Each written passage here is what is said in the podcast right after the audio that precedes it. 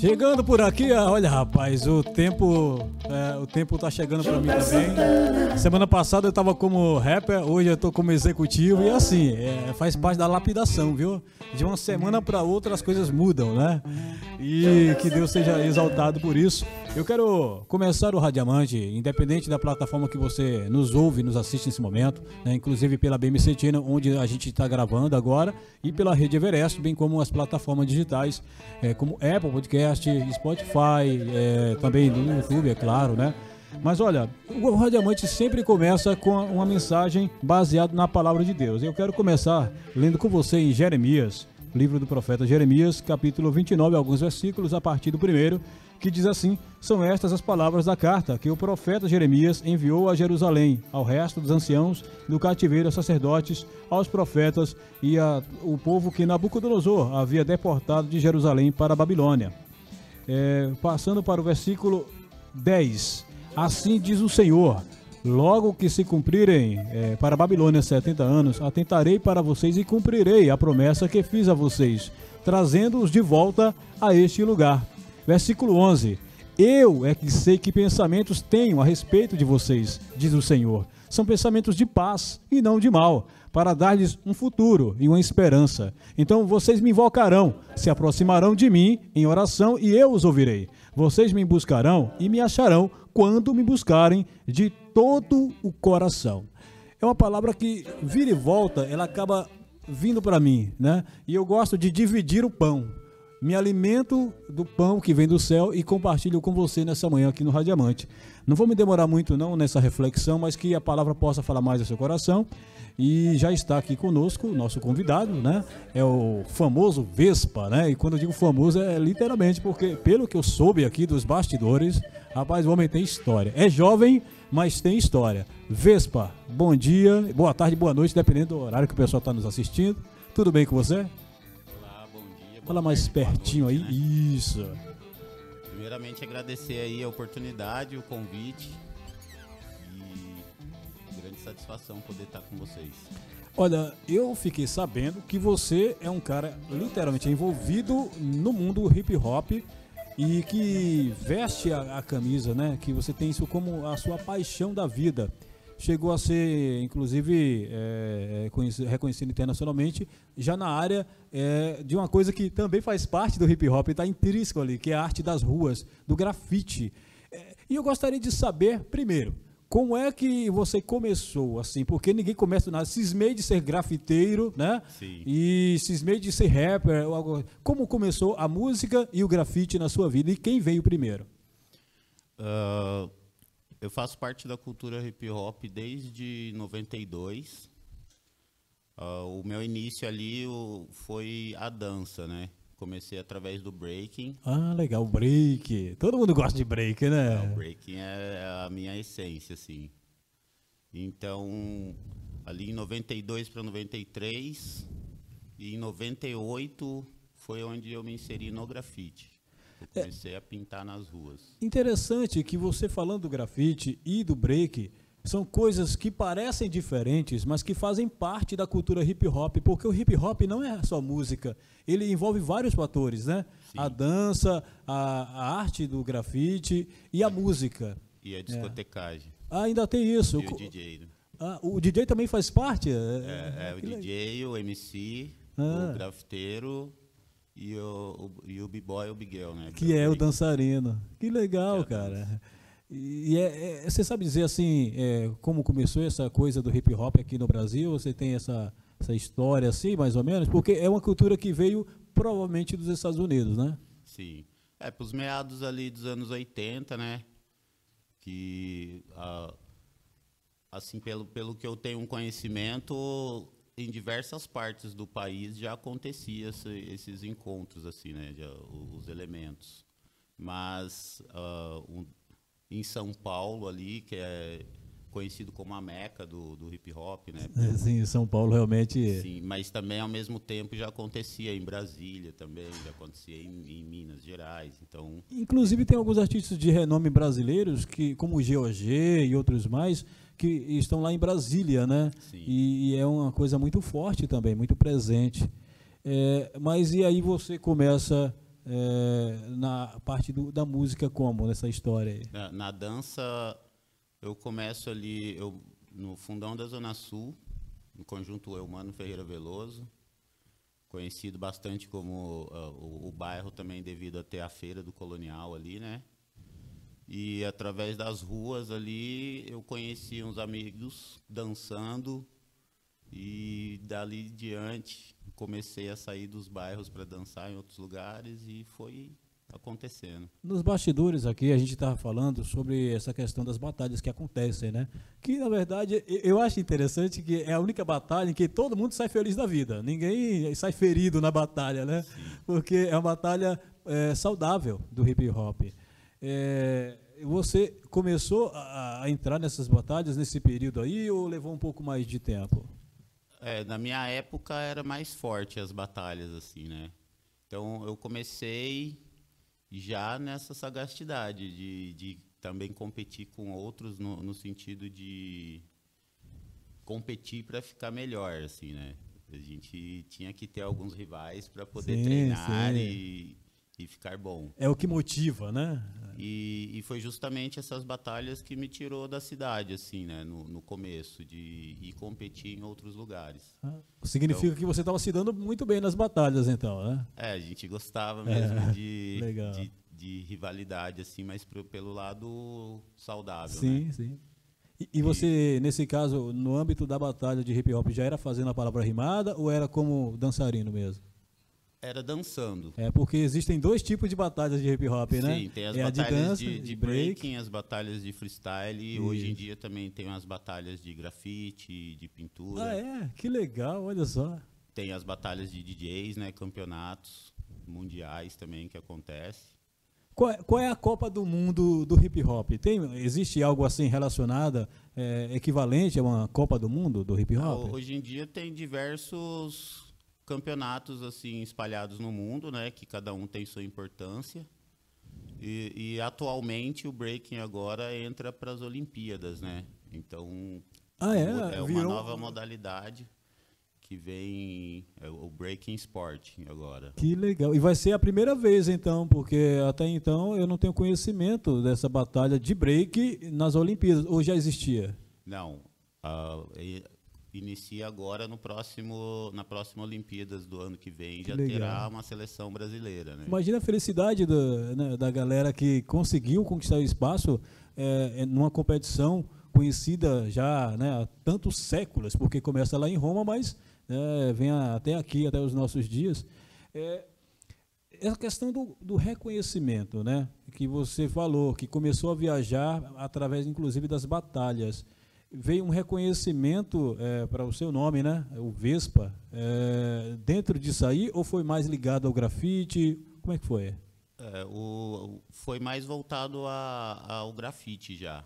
Hum, A dança em, em 98 ali quando montamos uma crew chamados Aliados Force Crew, que juntou era praticamente uns 20, umas 20 pessoas, Legal. entre B-boys e B-girls. é bastante gente para uma equipe, né, andar Sim. viajando pelo, pelo mundo, né? E aí nesse nesse tempo foi alguns foi parando, outros outros novos chegando, então até hoje estamos na sexta geração praticamente do grupo que ainda existe. Ah, continua valendo. Ainda continua. Aqui em São José, tem mais alguém que faz parte dessa, dessa equipe ou é um de cada cidade? Como é que é? O de breaking todo, eh, tem dois que é de Jacareí e quatro daqui de São José. É, mandar um Dessa abraço. geração, né? Mandar um abraço então para essa galera. Não vou falar nomes aqui para não cometer gafes, né? Mas repete o nome do grupo aí. Aliados Force Crew. Aliados Force Crew, né?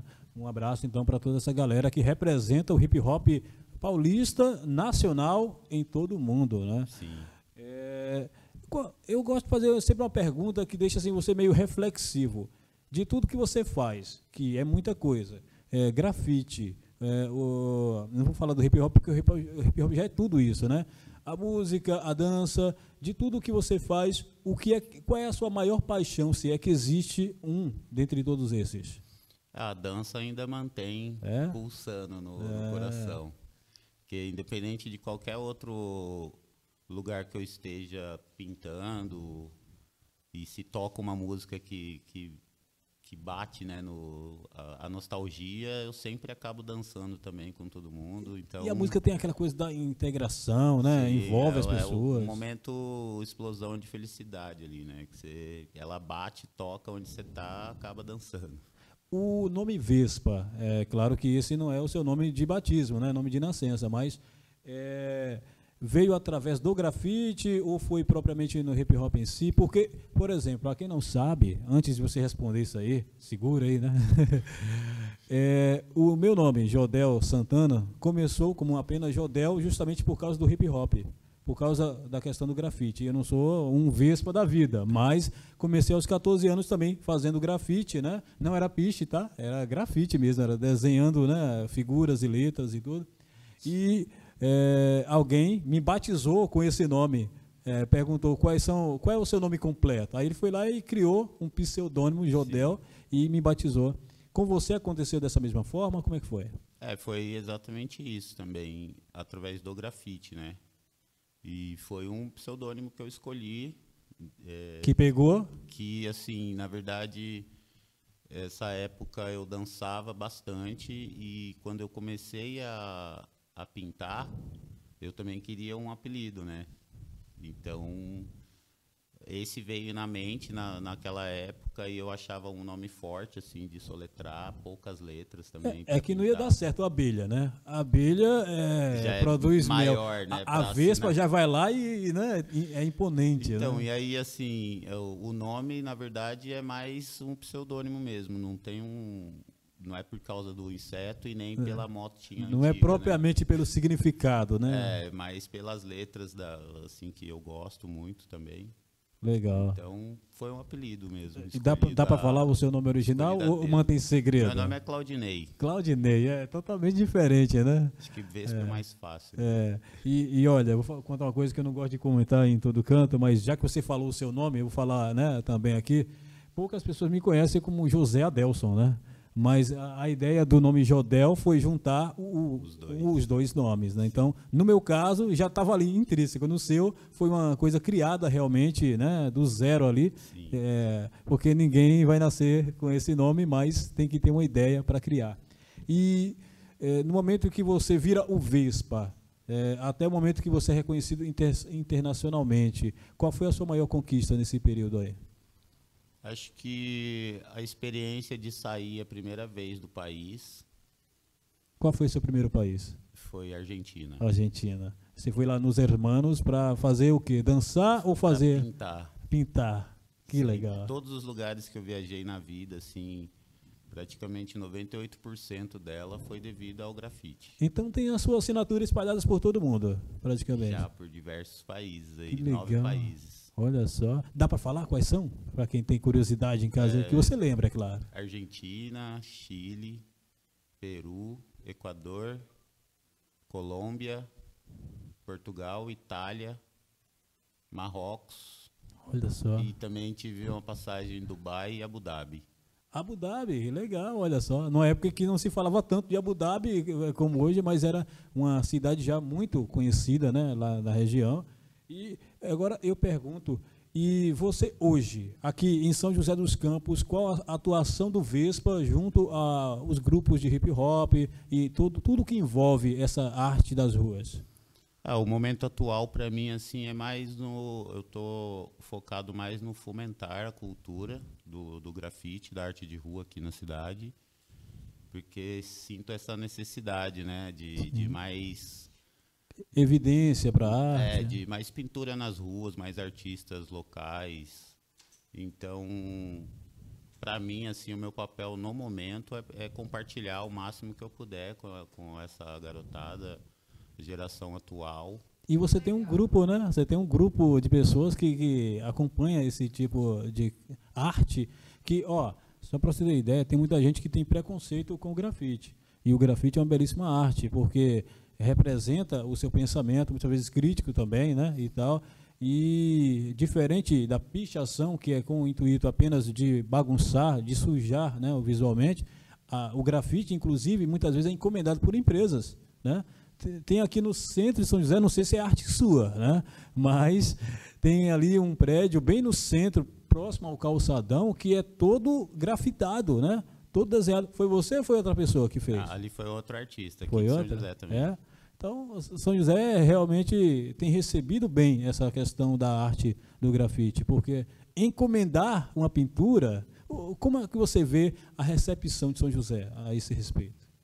É, o, o grafite aqui na cidade ele já teve uma, uma força no passado, ali né, até 2001, mais ou menos, tinha muita gente que pintava nas ruas. A partir daí veio um decreto municipal na qual proibiu hum. e passamos por essa proibição por 10 anos Meu na cidade. Deus. Terminou agora em 2011. Isso. Ah. E aí, através desses 10 anos, muita gente desistiu, né? Mudou. É, que desmotiva a galera, o né? caminho. E os poucos que continuaram foi pintando mais para os bairros, para o fundo da, da cidade, né, para as comunidades. Para fugir da evidência também, né? E, e, hoje o preconceito diminuiu bastante, ainda temos, né, sofremos muito com essa parte. E eu vejo um, um momento de reeducação artística de rua assim para a cidade, porque as informações do passado, como era proibido, foi espalhado e divulgado de diversas formas. É que vira Mas uma espécie não... de contracultura, né? Sim. As pessoas criam uma expectativa negativa a respeito da arte, né? E, e ainda hoje em dia, agora está tá sendo bem visto devido né, a, a esse lado comercial da arte também, que está sendo visto de uma outra forma, a valorização está maior. Então, tem essas possibilidades de trabalhos comerciais. Que, que é, que é, caso, é a encomenda. De, encomendas, é. Legal. E os trabalhos autorais, que mantêm a mesma essência né, da arte de rua. É, aqui em São José, tem algum trabalho visual onde as pessoas possam ver a, a sua arte é, em algum local? Tem mais nos bairros, ali para o lado da Zona Sul, aqui no centro, na região Atualmente, como eu estou morando aqui, né, faz 10 anos que eu moro no centro hoje. Então, a, a intenção é sempre pintar ao redor de onde eu vivo. Hum, entendi. Então, você, quer, você quer, ao contrário do que foi feito no passado, que descentralizaram, você quer trazer novamente essa cultura para o centro, é isso? É, a intenção é que a cidade toda possa ter Sim. cor, né? pode Sim. ter desenho, arte. Mas sair da, daquilo que as pessoas chamam de marginalização, não ligando ao lado de, de, é, o lado ruim da palavra, né? Mas sair daquela questão das margens da cidade e agora ganhar um, um novo corpo, né? Sim. Em São José. É, até mesmo que é um novo momento, né, para a arte. Então, a gente procura sempre organizar alguns encontros que possa trazer mais artistas de outras cidades, até mesmo de outros países. Legal. E, e esses eventos a gente organiza mesmo totalmente independente, assim, de forma independente, com união dos amigos e, e cai para os bairros ao redor. Tem assim. apoio de alguma empresa, alguém que pode, de repente, ajudar financeiramente para que o evento possa acontecer? Oh, esses, os, os, apoiadores mesmo, geralmente é os comerciantes dos bairros que a gente pinta, é, junta uma, uma contribuição de um, o artista também contribui com seus materiais. Sim. Então a gente se une e, e, faz da nossa forma, né? A união é, é o que faz a força, né? Sim. É, você tinha comentado sobre um evento que vai acontecer agora, próximo. Que evento é esse? Onde vai ser? E como a gente faz para poder apreciar essa arte? É, esse próximo domingo agora vai acontecer uma a final do circuito municipal de freestyle. Então, peraí, como o Radiamante ele vai ao ar, é, a gente grava na quinta, mas vai ao ar no sábado, né, para quem não sabe, e no domingo tem reprise. Então, vamos dizer que para quem está assistindo agora, sabadão, né, amanhã, que horas?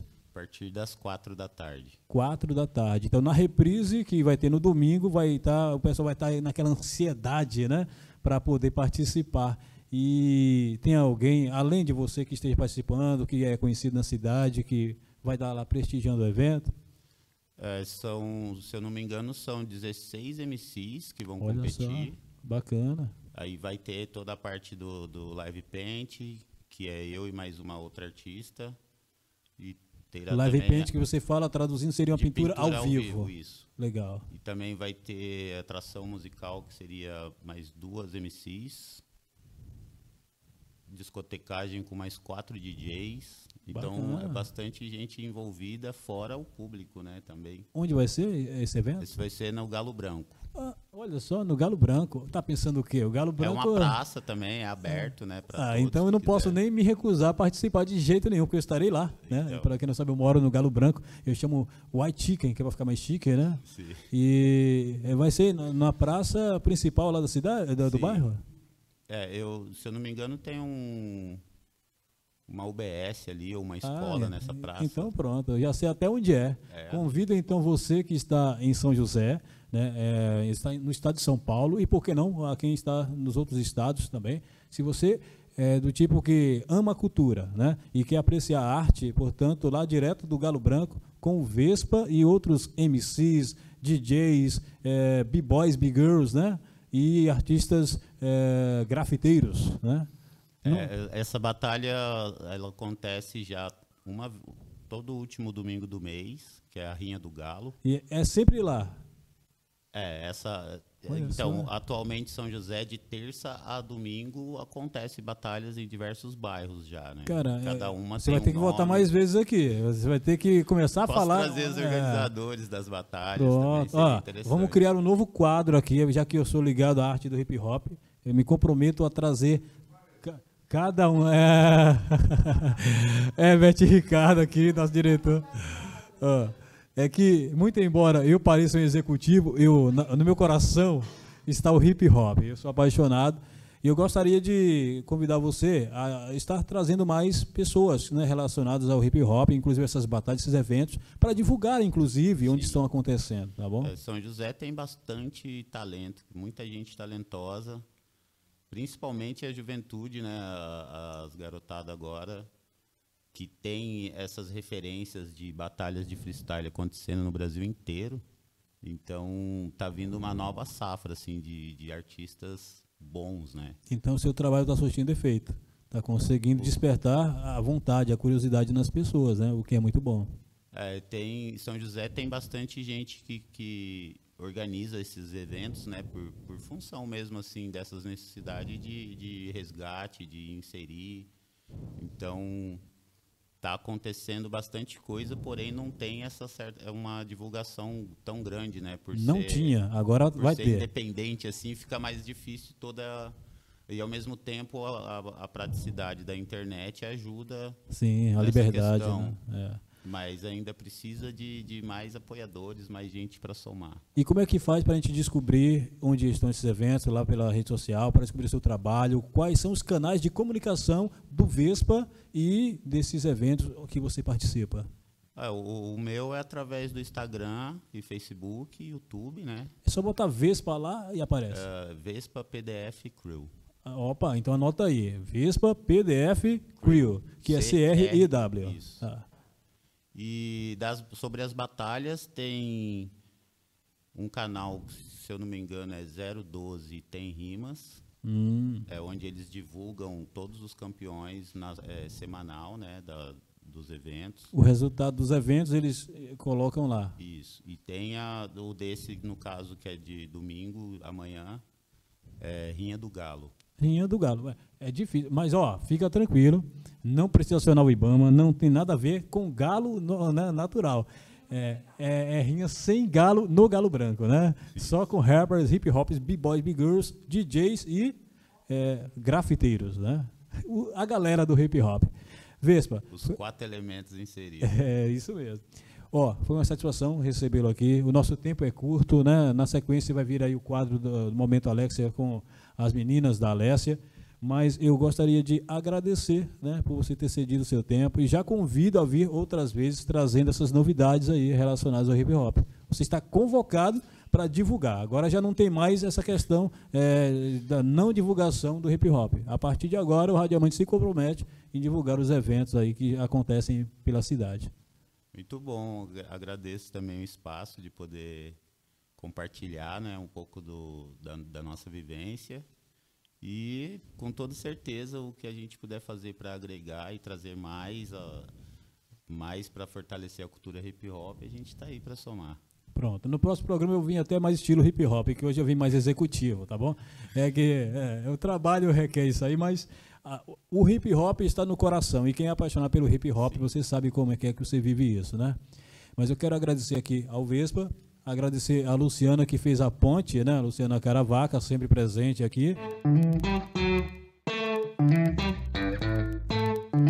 João Santana.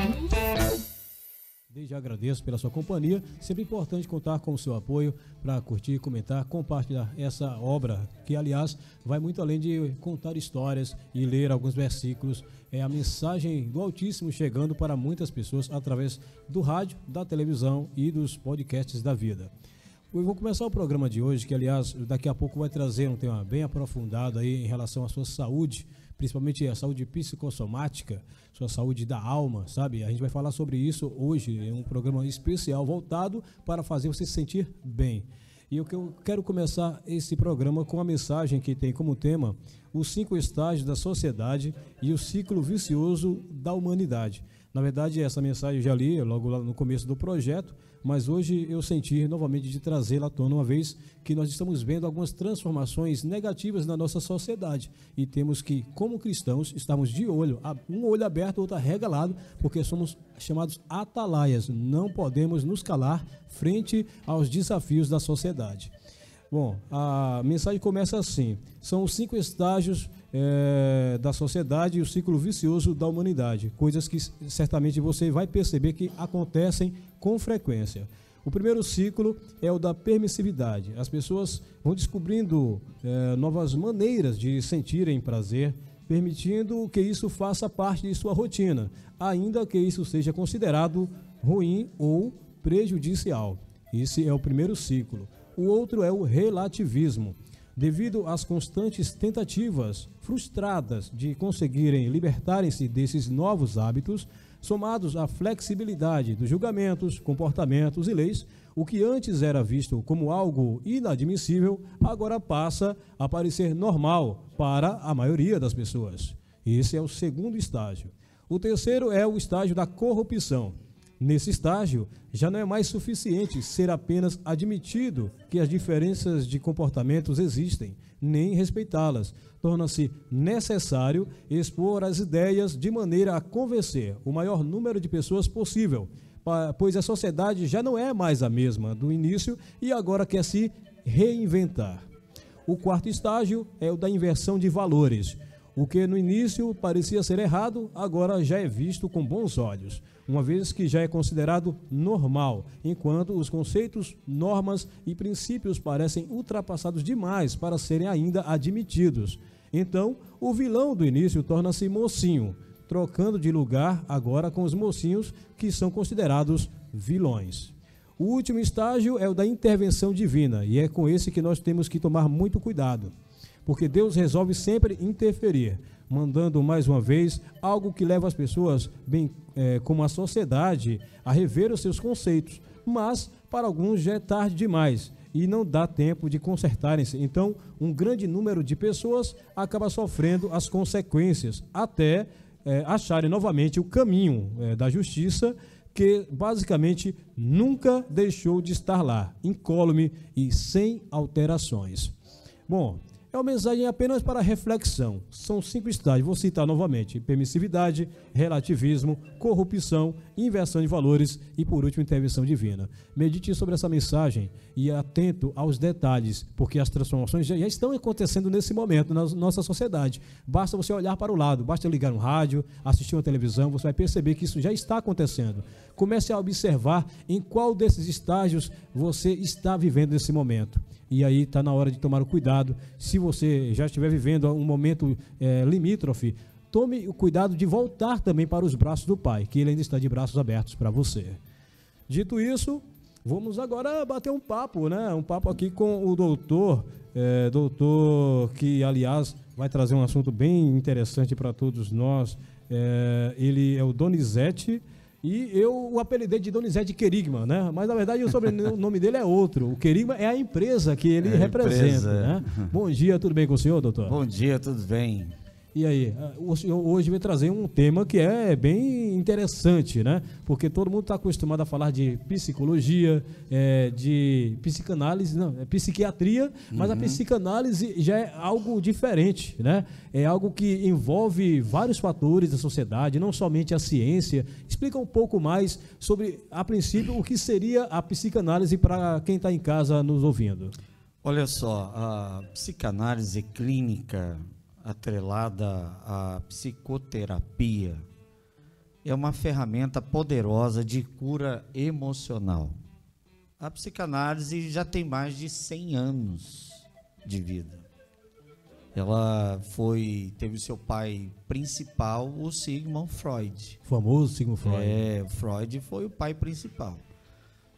Hoje já se soma mais de 20 pais importantes da psicanálise clínica, mas a gente tem alguns nomes que são mais proeminentes, né? Você tem o Freud, depois vem o Carl Jung, foi um grande amigo e fomentador de, de Freud e fez a ideia da psicanálise crescer muito. Espalhou na, a ideia. Né? Espalhou né? muito, assim, de um modo mais aplicativo, criando manejos e ferramentas curativas é, mais clarificadas do que as de Freud, mas começou com ele.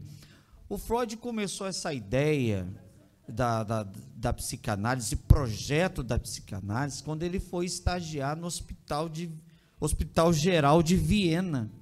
Ele, ele fez parceria com um neurologista chamado Jean Martin Charcot, isso no século XIX. E o Charcot estava fazendo várias experiências, porque no século XIX estava tendo um surto de histeria na França. E aí abriu-se um hospital lá e 99,99% ,99 desse hospital era formado de mulheres. Então, no século XIX, na França, é, uma mulher tinha um surto psicótico já era considerada louca, vai para o hospital. E lá ficava internada, submetendo-se a tratamentos daqueles mais severos, choques. É, que era o que tinha de melhor na época, vamos é, dizer. Aquela né? coisa mais terrível que se podia imaginar. E Charcot começou, naquela época também, com a hipnoterapia. Ele fez muitos testes é, lá em mulheres usando a hipnose naquela época. Aí Freud, presenciando aquilo, percebeu que nem todo mundo que estava lá era louco. Eram, as pessoas estavam tendo o quê? Histerias. As pessoas estavam tendo surtos psicóticos. E ali começa, então, a, a grande, o grande projeto da psicanálise clínica, que é fazer em curtas palavras, um rastreamento da dor. Mas ali é através da fala, através de, de, de, de perguntas assertivas, de manejos terapêuticos assertivos, direcionados, particular, de paciente para paciente. Né? E o Jung, na Suíça, acabou dando uma fomentada nisso maior. A Ana Freud, a filha de Freud trabalhou muito a psicanálise para a, a psicoterapia infantil.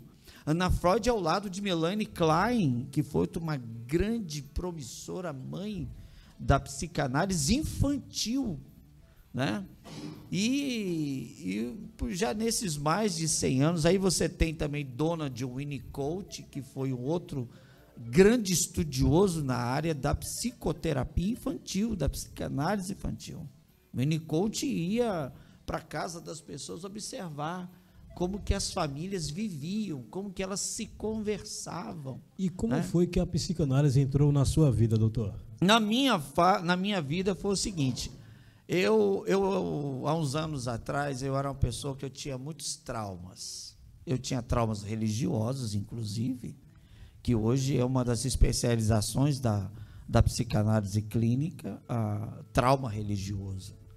E hoje, na minha clínica, eu trato pessoas com traumas religiosos pessoas que estão totalmente desnorteadas na questão da religiosidade, na questão da religião. Às vezes também no convívio com as pessoas da comunidade. É, né? com tudo isso. E eu tinha traumas religiosos, muitos, porque desde criança frequentando igrejas, né, e tal. Eu tinha traumas psicossomáticos, advindo de abusos que sofri na, na minha pré-adolescência. É, um pouco também de questão de, de lar, né, de vivência de lar num período ali do crescimento, porque o que muitas famílias não percebem que a, a nossa vida tem as fases de castração, castração emocional. Então são no mínimo sete fases até você chegar à fase adulta. Se essas fases não são observadas decentemente pelos pais ali orientados, é, chegando ali na fase, na pré-adolescência, que vai chegar na fase genital, que vai dos 12 aos 20, que é uma fase de grandes explosões na vida do ser humano, se ele não foi devida, devidamente preparado ali em cada fase, do zero até 11 anos e 12 meses, ali vai definir que tipo de ser humano essa pessoa vai ser pelo resto da vida. Então eu tive muitos problemas nesses, nesses âmbitos. E aí eu encontrei um. Eu tenho uma amiga que é psicoterapeuta, maravilhosa também, psicanalista clínica, formidável, que é a Miriane Neves, eu fui me tratar com ela. Né? Ela já é psicanalista há muitos anos. Foi sua primeira experiência dentro da área. Dentro da área. Eu fui tratar com ela. E ela me mostrou esse mundo maravilhoso. Eu, eu sou professor na área de filosofia da religião, teologia, direito eclesiástico. E eu Você tenho... já era um estudioso, já... mas ainda não tinha entrado na psicanálise. Não, ainda não, não tinha conhecido. Na verdade, assim, é, psicologia pastoral eu já tinha um acesso, já tinha uma noção.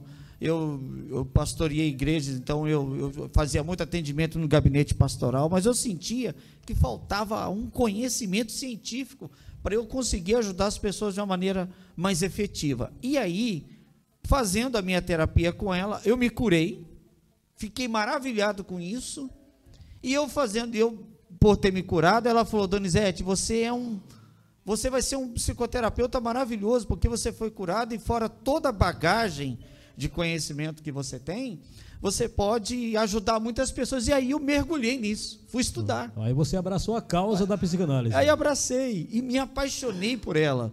E estou me apaixonando cada dia mais, estou me especializando né? Porque você faz a psicanálise, igual você faz a área clínica, Sim. e depois vem as especializações. São várias vertentes né? dentro da própria matéria. Dentro da própria matéria. Você vai especializando até chegar ao doutorado.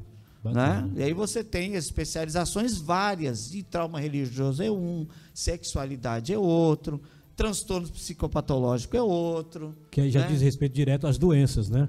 Ó, só para você entender, estou falando aqui com o doutor Donizete, eu nem falei seu sobrenome. Qual é seu sobrenome? É Silva. Silva, pronto. Donizete Silva, é, é do é, povo. Isso. E Querigma é. é. o nome da clínica onde ele atende, né? Por é, sinal, fica aqui próximo, nome, né? fica aqui no centro de São José. Isso. daqui a pouco a gente vai falar os contatos também, uhum. endereço para quem quiser conhecer. Mas olha, ele, o Donizete, é um doutor que, além da sua bagagem, que ele já fala, né? Religiosa, com, por ser um estudioso também, né? De outras matérias, da filosofia e tudo mais ele é um dos poucos que ainda leva a psicanálise para tratar problemas religiosos. Porque muitas pessoas é, atentam sempre aos detalhes de doenças e aí aqueles que são céticos vão atribuir a doenças puramente físicas ou intelectuais, vamos dizer assim. Uhum. E aqueles que são mais religiosos vão atribuir sempre ao, a, a Deus ou ao antiposto, né? Uhum. o adversário. E nesse caso, a psicanálise entra como meio campo, porque ela usa a ciência para justificar também alterações espirituais. Como seria, no âmbito espiritual, um tratamento de uma pessoa que hoje, por exemplo, se viu diante de uma situação que não consegue sequer frequentar uma congregação porque teve uma experiência negativa com a sua comunidade? Olha, olha só, é, aí o que você acabou de dizer é basicamente o trauma religioso. Né? A pessoa é, de qualquer religião, né? o ser humano ele, ele ele é muito espiritual. Né? As pessoas direcionam a sua espiritualidade aquilo que ela acha que ela acha correto. E essa é a grande maravilha da liberdade de, de expressão, da liberdade de direcionamento. e o livre-arbítrio, né? A pessoa ela, ela escolhe em que ela quer repousar a sua espiritualidade. O que não pode é o ser humano achar que ele não tem o lado espiritual, que é, tudo é só matéria, que tudo é pó, morreu, acabou. Não existe isso. 8 ou 80. Não, de jeito nenhum. A pessoa, a gente tem que tratar o nosso corpo, nós temos que tratar a nossa alma e nós temos que tratar o nosso coração. Por isso que na clínica eu trato um triângulo terapêutico que eu uso lá como manejo que a gente tem lá, que é tratar mente, alma e coração. Os três estão Famosa interligados. tricotomia, né? Exatamente, os três estão interligados.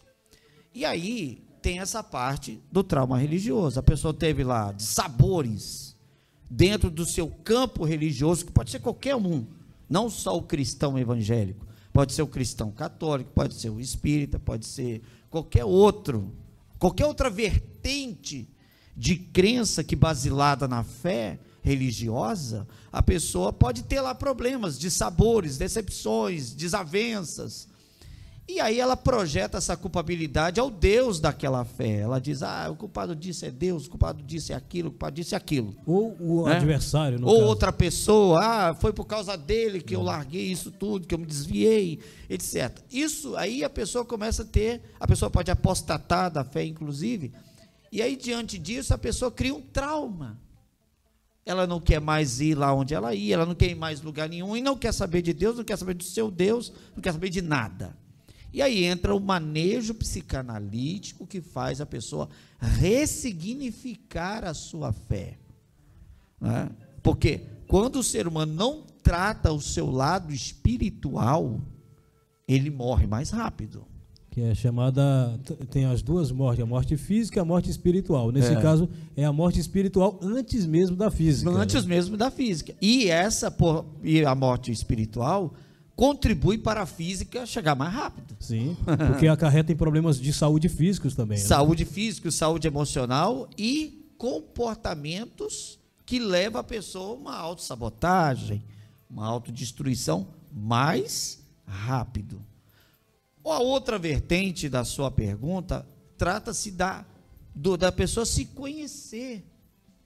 O grande lance da psicanálise clínica e da psicoterapia, e principalmente a, a minha psicanálise clínica e a minha psicoterapia, ela é fundamentada é, na palavra de Deus, e por ela ser fundamentada em, em basilares cristãos, não significa que eu sou religioso dentro do meu processo terapêutico.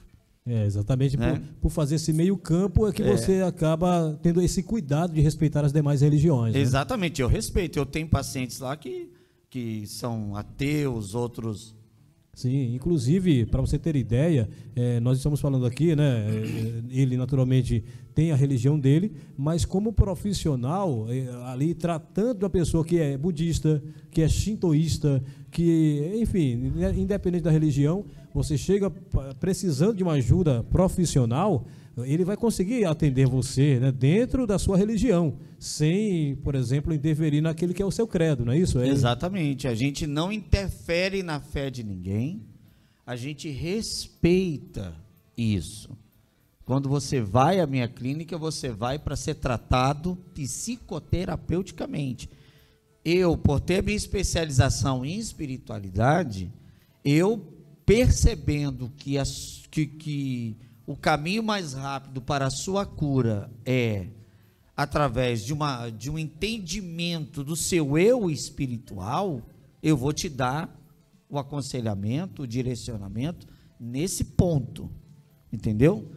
Mas respeitando definitivamente a sua fé. Eu tenho a impressão, e eu posso estar enganado, se tiver, peço que me corrija, que a maioria da, dos tratamentos, né, não somente na psicanálise, mas na psicologia, na psiquiatria também, tem muito essa questão de primeiro identificar, a, fazer a identidade da pessoa que está sendo tratada. A pessoa que está sendo tratada precisa primeiro se identificar quem ela é e no que ela acredita, ou não tem nada a ver nessa observação. Esse é um ponto que eu pergunto só para eu saber, para eu fazer preâmbulos de, de diagnósticos. Análise né? mesmo. É, eu não, eu não, isso não interfere inicialmente. É, basicamente, a gente, por exemplo, eu, eu, a primeira consulta, eu chamo de consulta de pré-diagnóstico. E eu, cada dia mais, Joel, eu venho é, me especializando em fazer a melhor consulta de pré-diagnóstico do mundo. Porque a pessoa senta ali na sua primeira consulta comigo, ela, ela precisa, de, pelo, no mínimo, de algumas respostas ali na primeira. Sim. Entendeu? Para não parecer que ela está sentada ali, eu tô louco para vender um pacote de consultas para ela. Até porque a pessoa chega ali cheia de conceitos e preconceitos, e... às vezes até com medo do resultado, de não curar, ou de de repente acabar acarretando em problemas maiores. E aí esse primeiro contato é justamente para entender a real necessidade dessa pessoa, é isso? Isso, mas a gente vai fazer o quê? A pessoa começa a contar ali a situação, faz ali a anamnese, né, e tal o que que te trouxe aqui? Como que você me achou? Quem indicou? Qual, o que que te traz aqui hoje? Onde está a sua maior dor hoje? O que que está influenciando? O que está te preocupando? O que está tirando a tua paz? Olha as perguntas. Sim. Com essas perguntas, eu já conduzo a pessoa a uma primeira consulta de bastante informação para mim. E ali, depois de 40, 45 minutos, Espera aí. Corte.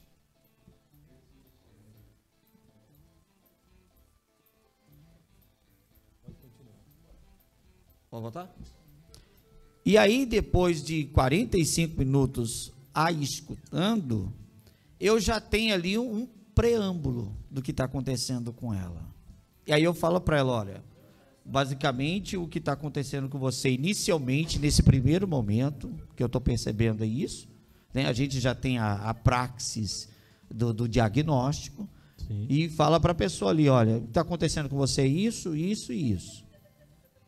É tratável, é isso. E ali eu já canto para ela os protocolos da clínica, né? Falo, ó, se você fizer isso aqui, se você obedecer esses protocolos, você vai melhorar. Aquele primeiro é. momento é como se você estivesse na condição de um clínico geral, para depois encaminhar para as, as especialidades isso. dentro da própria psicanálise, é isso? Isso, isso. E aí eu vou perceber se a pessoa, é, ela chega lá, estou tendo ansiedade.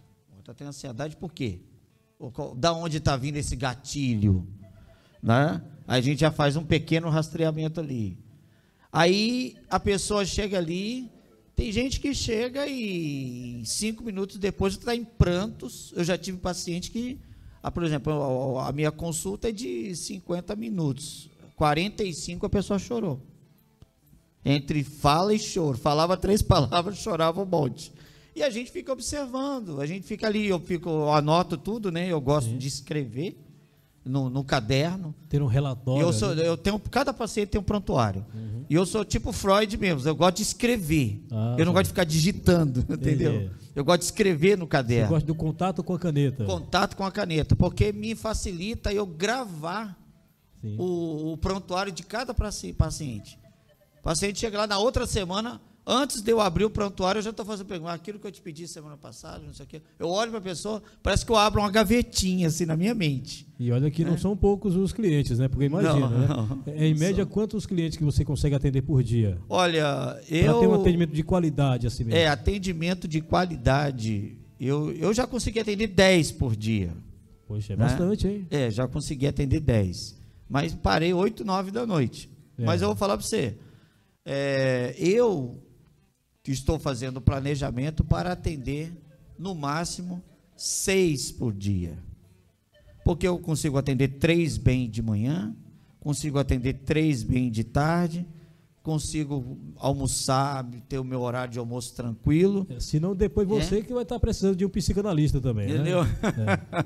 depois eu vou assim, ah, cadê o psicanalista? Ah, foi passar 30 dias no meio do mato aí, é, porque está é. muito cansado. Sim. Mas é. Mas hoje é assim, a minha fase hoje está sendo entre 7 e 8 por dia. Muito que eu atendo. e atendo desde pré-adolescentes até gente de mais de 50 anos, 60 anos. E isso que a gente fala de 6 a 10 que ele mencionou é justamente pelo fato de cada sessão durar em torno de 45 a 50 minutos. Isso. E o, o, a- o paciente precisa ter essa atenção, né? Aquele momento ali é só dele, né? Então não- nós não temos código de barra, cada pessoa tem o seu problema individual. Agora, eh, doutor, eu gostaria que o senhor falasse também para as pessoas eh, como identificar, assim, de- se de repente está com esses sintomas para poder procurar, porque às vezes a pessoa está pensando, ah, eu estou sofrendo de ansiedade, mas é outro problema. E aí, como- quais são as características da pessoa que realmente está necessitando eh, de imediato eh, fazer uma consulta com o senhor?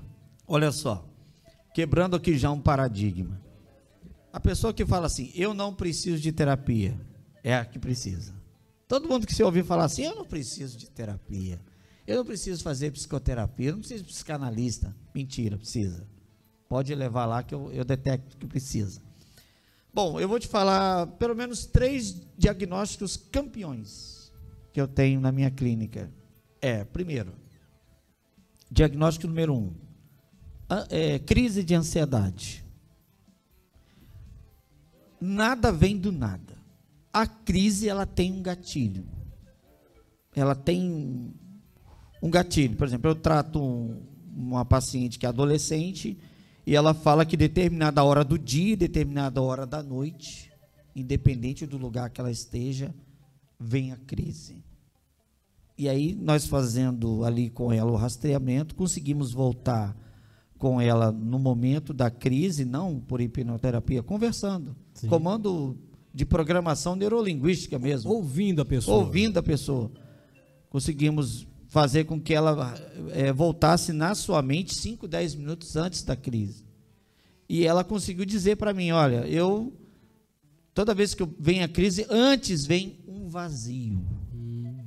Então, quer dizer, a pessoa está ali com um diagnóstico, ela aí ela vai assim: ah, vou tomar um chazinho, vou fazer uma coisa, mas é só paliativo o, o, o Carl Jung, que é um excelente pai da psicanálise, ele disse que quando eu entendo, eu evoluo para compreendo. Quando eu compreendo, eu me ressignifico. Que legal. é Então, bonito. quer dizer, o- a linha da psicanálise é essa, essa, essa coisa maravilhosa. Você precisa entender o que está acontecendo com você. Segundo, você precisa aceitar a realidade. Muitas pessoas não querem aceitar, aí fica se sabotando. Terceiro, você precisa obedecer o terapeuta. Então, o primeiro diagnóstico campeão é são as crises de ansiedade. Tá? Outro diagnóstico campeão que a gente tem lá na clínica que sempre sempre está aparecendo lá. As pessoas sentam lá, as pessoas não sabem o que está acontecendo com elas, estão perdidas. Né? Então tem a crise de ansiedade, tem os medos incontroláveis, a pessoa tem medos incontroláveis. Que aí já é classificado como pânico. Isso. Não, não, não chegou nem no pânico, no, no pânico ainda. A pessoa tem é, medo de alguma coisa, medo, escuta coisas e tal. Tem, tem uma série de, de, de fomentos. Então ela chega lá e fala assim, ó, é, eu tô com medo de fazer isso, tô com medo de fazer aquilo e tal, blá, blá. A gente vai fazendo isso aí. Então tem crise de ansiedade, crise existencial, crise de identidade. E está acontecendo é com adulto. Quando fala isso, pensa que é com adolescente, com criança, com jovem. Não, com adulto, já pessoa formada, casada. Né? É, pessoas assim, está tendo um problema, por exemplo, eu dou lá também terapia pré-nupcial, eu dou terapia pré-natal e dou também terapia para casais. lá também. E falando em lar, nosso tempo já está meio corrido e daqui a pouquinho vai ter o BMC Notícias, né? É, onde é que fica o seu endereço para quem está aqui em São José dos Campos, para quem está na região do Vale do Paraíba e para quem está também espalhado pelo Brasil, mas que gostaria e precisa realmente ter essa solução é, para o seu problema, porque eu sei que não são poucos na nossa sociedade que vive à beira de uma falência, vamos dizer assim, né, é, psicossomática, onde a maioria das pessoas sofrem de ansiedade, de estresse ou até de depressão. Onde é que fica o endereço da Clínica Querigma? Olha só, aqui na cidade de São José, fica aqui bem, bem chegadinho no centro, é na rua Maurício Diamante, número 28, sala 3, no espaço Diamond. É aqui no centro mesmo. É, aqui no centro. Rua Maurício Diamante, número 28, sala 3, no espaço Diamond, aqui no centro. O meu Instagram, quiser me chamar lá no direct, é arroba Querigma Solutions. Lembrando que Querigma com K. Querigma com K e Gemudo. Querigma Solutions. Eu até pensei que isso era japonês quando vi esse nome aí. Ah, é? É. Não, é porque querigma é grego, né? Sim, sim. Querigma é grego e significa o contador de notícia boa. Olha só. Então, É. eu, eu sou uma espécie de, de querigma, então. É, né? Eu contador de notícia boa. Você pratica o querigma. Que bacana. né? E o meu WhatsApp, pode Sim, informar aqui, meu WhatsApp, e atendo, salientando, que atendo presencial e atendo online também. Bacana. Online para todo o Brasil. Eu tenho pacientes aqui de vários estados brasileiros que eu atendo online pela, pelas plataformas de chamada de vídeo. Você que está aí no norte nordeste, através da rede Everest, aproveita, anota aí o seu WhatsApp do doutor aqui. É 12 9 8154 1603. Repete. É 12 9 8154 1603. E o Instagram é arroba Querigma, com K e G mudo, né? Arroba Querigma Solutions. Tanto chamando no direct do Instagram quanto no WhatsApp, a gente conversa e marca consulta. Os valores são bem acessíveis, tá? Não é nada absurdo. E quando Tá. envolve a sua saúde, eu tenho certeza que ninguém vai ficar medindo esforços para ter a solução dos seus problemas. Né? E atendemos também, Joel, empresas né, com imersões terapêuticas, dinâmicas terapêuticas, empresas, escolas, condomínios e igrejas também. Bacana. Doutor, mais uma vez, muito obrigado pelo seu tempo cedido. Eu sei que não é fácil estar aqui quando você tem uma agenda, né? E atende. Sair Uhum. correndo É, né? exatamente. Então, que Deus continue abençoando sua Amém. vida, seu ministério, seu trabalho, que é muito bonito, por sinal. E, bom, a você que permaneceu conosco até aqui, pela Rede Everest, pela BMC Channel, pelas plataformas Google Podcast, Apple Podcast, Amazon é, Podcast e as demais, ah, Spotify, não posso esquecer, né? Nosso muito obrigado. Olha, todo sábado, uma da tarde, e a- no domingo a reprise às 10 da manhã pela Rede Everest e o tempo todo, a hora que você quiser, pelas plataformas digitais. Mais uma vez, gratidão ao doutor Donizete, né? Silva, da Silva. Clínica Querigma, né? É, a clínica Querigma. E a toda a equipe aqui da BBC Channel, bem como da Everest, e a você também, fica com Deus, porque com ele já fui. Tchau! Boa tarde, você que está ouvindo e nos acompanhando no momento Alessia pela Rádio Mãe de Rede Everest e BMC Channel. Bem-vindos ao nosso conteúdo. Hoje nós vamos dar conselhos para empreendedores que não sabem se o seu negócio vai dar certo. Se você está sentindo que está incerto e que precisa de um impulso de confiança, esse conteúdo é para você. Antes de seguirmos, né? É crucial que você autoavalie e entenda os motivos por trás dessa incerteza. Eu vou falar para vocês algumas perguntas que vocês devem se fazer. Você vai perguntar assim: o que, que levou a iniciar esse negócio? Por exemplo, você tenha uma identificação de uma oportunidade de mercado, você é apaixonado por uma ideia específica. Outra pergunta que você deve se fazer é: quais são os meus pontos fortes e fracos como empreendedor? Talvez você seja um ótimo uma pessoa ótima em se comunicar, né, com seus clientes, porém você tenha dificuldade aí em lidar com as finanças do seu negócio. Quais são os recursos que eu tenho à minha disposição? Pode ser um bom capital inicial, uma rede de contatos sólidas, habilidades técnicas específicas, tudo isso você deve ponderar. Bom, agora que você fez essa autoavaliação, é hora de analisar o mercado. E aí você deve considerar alguns pontos.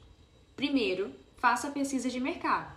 Você vai realizar pesquisa de mercado de uma maneira mais aprofundada sobre o seu setor, identificando as tendências, concorrentes e demandas que o seu serviço ou produto exigem. Além disso, você vai realizar ali a identificação de um nicho, né? Pense em como você pode se diferenciar dos concorrentes, encontrando aí um nicho específico para que você possa atender. Beleza. Temos a pesquisa de mercado, temos a identificação do nosso nicho, agora nós vamos validar. E como que você vai validar a sua ideia? Bom, teste sua ideia com um grupo de clientes em potencial e pegue alguns feedbacks para poder avaliar o interesse e a viabilidade do seu negócio, ver se ele realmente funciona. Pronto. Depois disso, você tem uma compreensão mais clara sobre você mesmo e o, e o mercado também. E aí, a partir desse momento, é o momento de você elaborar um plano de ação estratégico. Pronto! Agora que você tem uma compreensão mais clara de si e do mercado, é hora de elaborar um plano de ação. E aí eu vou deixar para vocês aí alguns passos importantes para que você faça isso. Primeiramente, você vai definir as metas. Estabeleça as metas claras e mensuráveis para o seu negócio, tanto a curto prazo quanto a longo prazo. Depois você faz o desenvolvimento do plano estratégico. Você vai criar um plano detalhado que vai incluir estratégias de marketing, operações, finanças, recursos humanos e o que você achar necessário para o seu negócio nesse momento. Em seguida, você vai fazer o acompanhamento de ajustes. Então você vai estar preparado nesse momento para acompanhar regularmente o progresso do seu negócio e fazer alguns ajustes conforme for necessário. Olha só, e para inspirar você, eu vou dar aqui alguns exemplos de empreendedores famosos que enfrentaram incertezas, mas conseguiram sucesso em seus negócios. O primeiro que eu vou citar aqui é o Elon Musk com o Tesla e o SpaceX. O Elon Musk ele enfrentou inúmeros obstáculos ao longo da sua jornada, mas ele teve uma visão, manteve o foco na visão e aí conseguiu superar as suas adversidades. A Oprah Winfrey. Bom, ela fez a Harper Productions.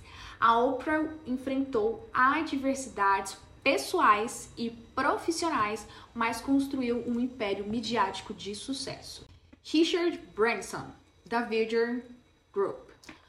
O, o, Richard, ele lançou várias empresas e enfrentou fracassos, só que ele nunca desistiu. E aí ele acabou produzindo um conglomerado de sucesso. Ele fracassou em alguns, que fez com que ele escalasse para o sucesso. Eu peço para que vocês nunca se esqueçam. Empreender é um desafio, mas também uma oportunidade de crescimento e sucesso.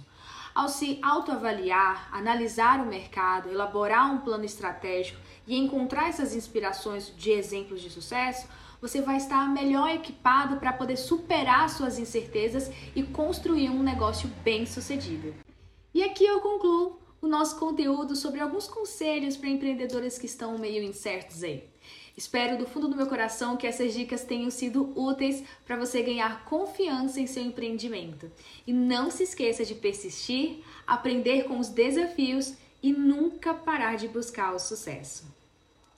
Obrigada por nos acompanhar até aqui. Nos acompanhe também nas redes sociais, arroba Alessia Soluções ou no Chame no WhatsApp, DDD 12 98144 5551. Anota aí, DDD 12 98144 5551.